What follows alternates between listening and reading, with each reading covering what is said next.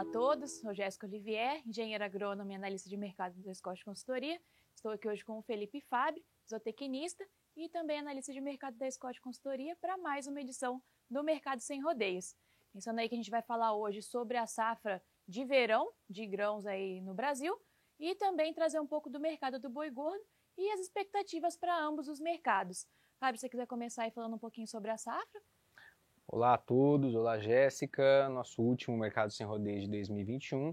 Bom, uh, trazer um pouquinho do panorama a respeito do milho e soja aqui no mercado brasileiro. Nós vimos os preços trabalhando forte ao longo do mês de dezembro, né? Pegando é, como base aqui Campinas, nós tivemos uma alta de 7,5% na cotação do milho ao longo do mês, com a saca sendo negociada R$ 93,00 aqui em Campinas é, e a soja também com um viés de preços firmes no mercado brasileiro agora em dezembro, mas uma alta um pouco mais contida, uma alta de 3,6%, é, com a saca no Porto de Paranaguá negociada a 172 reais.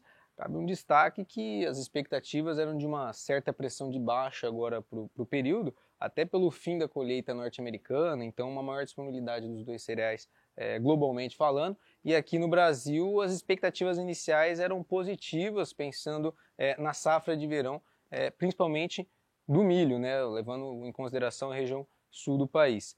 É, deram sustentação a essas cotações mais firmes agora a questão do clima. O clima passou a pesar muito no Brasil, pelo menos na região sul do país, aí, é, para as culturas é, do milho e a soja também no Paraná, Santa Catarina e Rio Grande do Sul sofrendo com os efeitos é, do Laninha, né? A gente deve ver mais uma temporada com Laninha é, vigorando aí no mercado, levando a uma estiagem bem severa nessas regiões. A Jéssica vai comentar um pouquinho mais a respeito do clima também.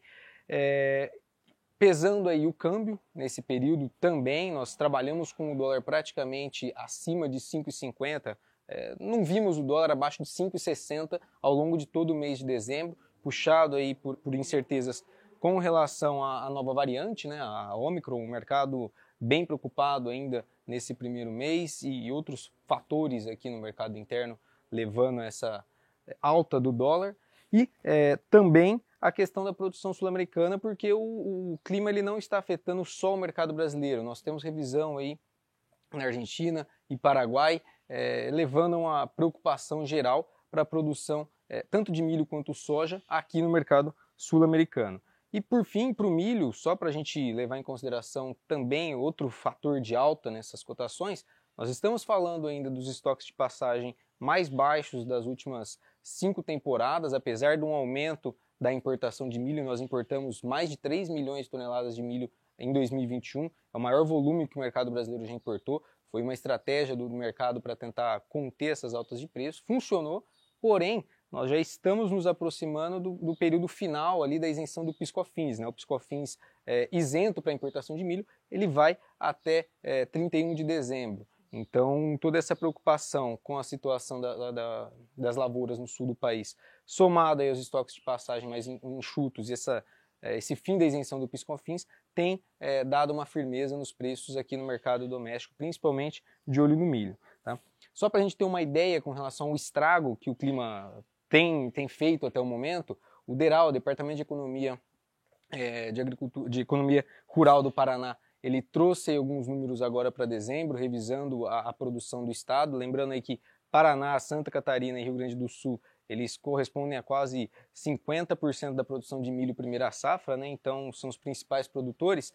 É, Para a gente ter uma ideia, as estimativas iniciais do departamento era ali em outubro de, de é, 2021 para a soja de 20,8 milhões de toneladas para o estado, né? é, e hoje, agora em dezembro, nós já falamos algo em torno de 18,4 milhões de toneladas. E para o milho, uma, uma queda aí de 4,14 milhões de toneladas para 3,7 milhões de toneladas, quase 11% aí, levando em consideração tanto o milho quanto a soja.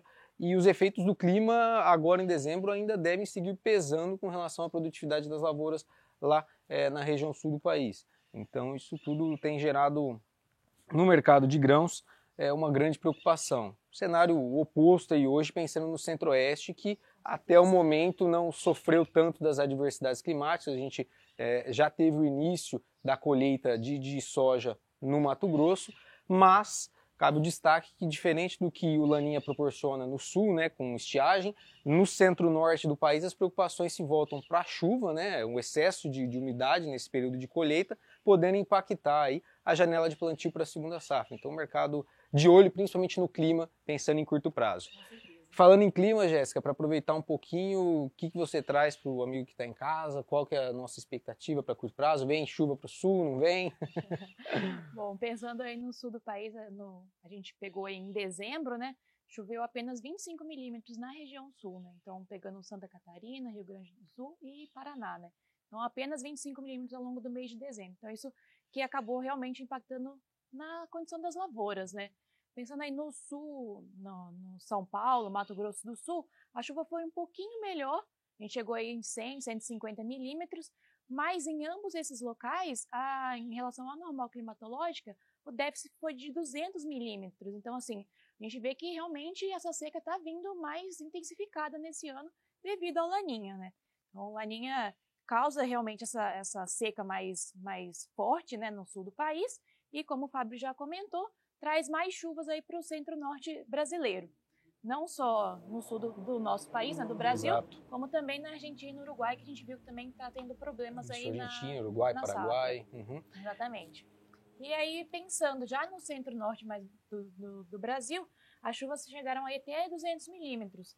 Então, isso aí já, mais ah, em relação ao normal, mais... Dentro do padrão. Dentro do padrão, ali, né? exatamente. Uhum. O Oeste Baiano aí, que a gente tem visto muitas notícias aí nos últimos dias, né? Infelizmente notícias ruins. É, a gente viu que as chuvas foram de 300 até 600 milímetros, acima da normal 200 milímetros. Então choveu 200 milímetros a mais do que era esperado. A gente viu que isso aí impactou também. Ainda na questão da, da, da safra, né? No, na Bahia a gente ainda não viu relatos de é, situações negativas quanto a esse volume mais alto de chuvas mas é algo que deve ficar aí no radar, né, mais para frente. Aí se essas chuvas continuarem. Certo. E pensando no mercado do boi, o que, que a gente viu ao longo de dezembro, um comportamento mais atípico, né? esses preços firmes nesse período, geralmente o comprador está mais afastado a partir da segunda quinzena do mês. Sim. E o comportamento agora em dezembro não foi assim, né? O que, que acabou levando essa movimentação em dezembro? É, essa movimentação se deu muito por conta da China, né? Voltando aí as uhum. exportações finalmente, depois de 103 dias aí, veio a tão esperada notícia, né? Então, a gente viu que os compradores, depois dessa notícia, ficaram mais ávidos aí pela compra de, de animais terminados para atender esse mercado, né? Então, a gente viu é, no começo do, do mês aí a arroba girando em 315, e 320, e hoje mais ou menos nesses mesmos patamares, com o ágio já para o boi China, chegando aí até os 335 reais, né?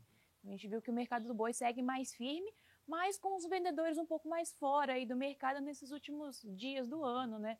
Geralmente o pessoal está comemorando com as famílias, então é, e a questão dos animais terminados também de confinamento já foi, né? Então já tinha acabado. É, e agora, menor, né? sim, uhum. com as pastagens ainda se recuperando, né? Os animais terminados ainda são, são uhum. poucos né? nessa, nessa época Exato. do ano. E, e, cabe o destaque que nós tivemos um movimento ali até a primeira quinzena desse mês de dezembro, um pouco mais pressionado. Abrimos o mês próximo a 320 para arroba perdendo um pouco do ímpeto, até sem novidades com relação à China, e exatamente no dia 15 de dezembro veio a, a tão aguardada notícia que deu novo ânimo aí com relação à arroba, que vem registrando recorde nominal é, em um período que tipicamente nós temos os compradores mais afastados, né? E você falou uma, uma situação da, das exportações, é, não devemos ter recorde né, para exportação de carne bovina in natura. É. Infelizmente, não, não teremos recordes com relação a embarques, né, faturamento, acredito que ainda há espaço para a gente é, bater recorde com relação ao faturamento por conta até dos preços mais elevados da carne bovina é, no mercado externo, no mercado internacional como um todo, diferente do, do frango e suíno que já apontam para exportações recordes. Então, de modo geral, o mercado externo demandando bastante, bastante do mercado brasileiro, né? né? Então, um cenário positivo que deve seguir, pelo menos para 2022. A expectativa que nós temos é que ah, os embarques para as três proteínas elas eles continuem firmes e olhando para o mercado interno, um ritmo talvez de recuperação é, melhor do que foram nos últimos dois anos, apesar de toda a questão da inflação, o desemprego é, dando sinais aí de um arrefecimento nos últimos dados do IBGE. Então isso tudo pode dar um, um cenário um pouco mais positivo pensando em mercado interno e exportações, mercado externo, a gente deve ver ele é, bem comprador ainda, com China principalmente demandando bastante. Bom, acho que para hoje era isso que nós tínhamos para trazer.